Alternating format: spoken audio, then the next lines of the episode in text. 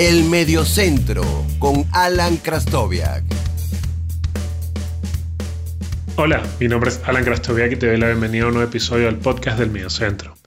Este es un episodio que creo que el Mediocentro me debía a mí, porque los que me conocen de Twitter saben que mi familia es croata y en esta ocasión voy a hablar de la maravillosa primera generación de futbolistas croatas que lograron ese tercer puesto en Francia en 1998.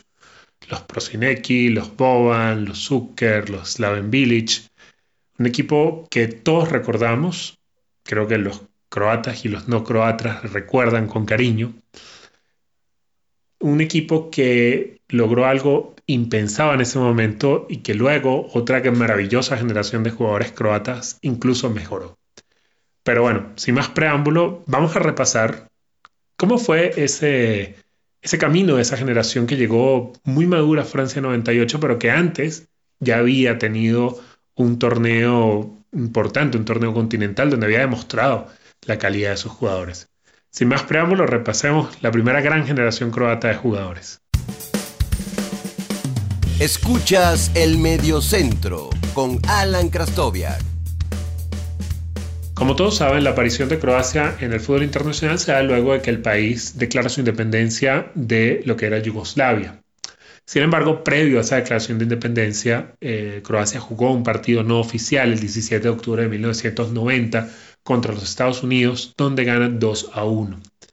Son transmitidos en, la, en UEFA el 3 de julio de 1992 jugando su primer partido amistoso oficial en abril del 93 ante Australia.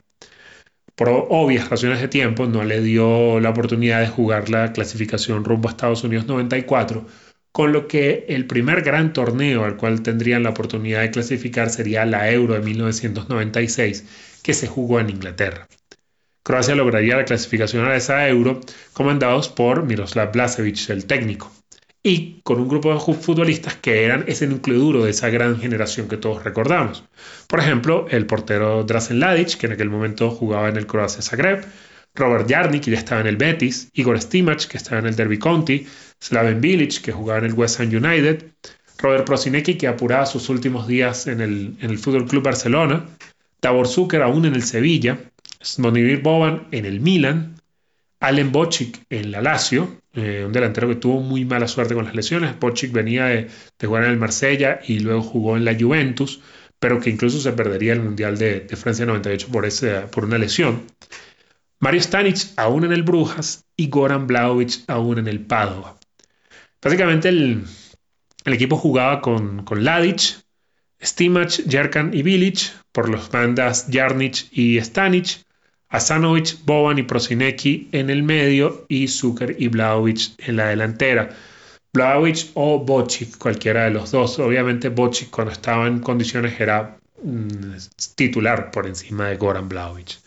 El primer partido eh, lo juegan ante Turquía, su debut internacional en un torneo, y lo ganan 1-0 precisamente con gol de Blaovic. Luego retorrían a, la Dinamarca, que venía a ser campeón en el 92, 3 a 0, con goles de Zucker en dos oportunidades y de Boban y un gol de Zucker en ese partido, una vaselina sobre Michael, de esos goles que acostumbraba el tío Davor a marcar, que eran simplemente bellísimos. Y en el último partido de la, primera ronda, um, mete algunos cambios, algunos suplentes, pierden 3 a 0 con una muy buena Portugal y los envía a los cuartos de final, donde se enfrentarían a Alemania, que sería la postre, el ganador del, torneo, y los derrotaría dos goles a uno. Goles de Klitschmann y Matthias Sammer para Alemania y de Davor Zucker cuando no para Croacia. Pero este partido sería eh, el que marcaría la revancha un par de años después del de, encuentro de lo que hasta, hasta el 2018, lo que se jugó en el 2018, probablemente haya sido el, punto más alto de Croacia en el fútbol internacional. Todos estos jugadores que les mencioné, todo este núcleo duro que está en esta, que estuvo en esta Euro del 96, a excepción de Bocic, pasarían o estarían en el Mundial de Francia 98 más maduros en un punto en el cual recordemos que en los años 90 la, plenitud de un futbolista era alrededor de los 28, 29, 30 años, no como ahora que pasados los 30 todavía están incluso en esa plenitud. Y todos estos futbolistas llegarían muy maduros al Mundial de Francia 98, donde sería esa gran, eh, esa gran actuación que marcó el recuerdo de todos y que hasta que no fue superada por la de 2018 era la mejor actuación de Croacia en, un mundial. En la siguiente parte revisaré ese camino de, de Francia 98 y también cómo fue el ocaso de estos futbolistas. Escuchas el Mediocentro con Alan Krastoviak. Para el Mundial de Francia repetiría Blasevic como, como técnico. La, Drazen seguiría siendo indiscutible en el arco. Robert Jarni aún en el Betis, Igor Stimac aún en el Derby Conti, Slaven Bilic había pasado al Everton, Robert Prosineski había regresado a Croacia, ya un Prosineski bastante mermado, recordemos que era un futbolista eh, que las lesiones nunca lo respetaron. Eh, ya está de regreso en, Croacia jugando para el Croacia Zagreb, Tabor Zucker en todo su esplendor en el, Real Madrid, Boban, aún en el Milan, Mario Staric había llegado al Parma, Goran Blaovic había llegado al Valencia, donde no tuvo mucho éxito en realidad. Se cayó de la convocatoria Allen Bocic, a pesar de que había jugado la eliminatoria por una lesión, un golpe duro para, para Croacia previo al Mundial y que, que ponía en riesgo alguna de las, eh, de las posibilidades que tenía el equipo dentro del Mundial. Y aparecieron dos jugadores que tuvieron una muy buena carrera posteriormente. Darío Simic, que sería muy importante en este torneo, siendo titular. Eh, luego, eh, en aquel momento eh, jugaba para el Croacia Zagreb, hoy Dinamo Zagreb, y que luego tendría una carrera importante jugando en Mónaco, Inter y Milán. Y luego él estaría Igor Tudor, que en aquel momento aún está en el Hajduk Split, el otro gran equipo de Croacia, y que luego, por ejemplo, jugaría en la Juve. El, el núcleo del equipo, como les acabo de mostrar, era más o menos el mismo. Blazovic mm, eh, metió algunos cambios durante el torneo, empezó con Prosinecki de, titular, Blaovic estaba de suplente, pero posteriormente se decidió por jugar definitivamente con dos puntas verdaderos. Stanic estaba acompañando a Zucker en la delantera, pero luego se, decidió a poner a Blaovic de titular y el gran damnificado sería Robert Prosinecki. ¿Cómo fue el camino de, Croacia en el, Mundial? Empezaron con una victoria 3 a 1 ante Jamaica, goles de Stanic, Prosinecki y Zucker. Luego una victoria muy ajustada ante Japón 1 a 0 con gol de Zucker. Derrota ante Argentina para cerrar la primera fase 1 a 0. En octavos con gol de Zucker también. Victoria 1 a 0 ante Croacia, ante Rumania. Y luego llegaría ese gran partido, la revancha de lo que había pasado un par de años antes también en cuartos de final de la Euro. 3 eh, a 0 Alemania, un partido que le salió redondo a Croacia. Robert Jarnik, Goran, Goran y Davor Zucker marcarían los goles eh, de Croacia. En semifinales se enfrentan um, al, local, al anfitrión. Zucker los pone en ventaja y lo que nunca había pasado en la vida, un doblete de un lateral, eh, Lilian Turán, en aquel momento aún jugando como lateral en la selección francesa, deja a Croacia en el camino. En el tercer y cuarto puesto se enfrentarían a Holanda y con goles de Prosinecki y Zucker ganarían 2 a 1 para quedarse con ese tercer lugar.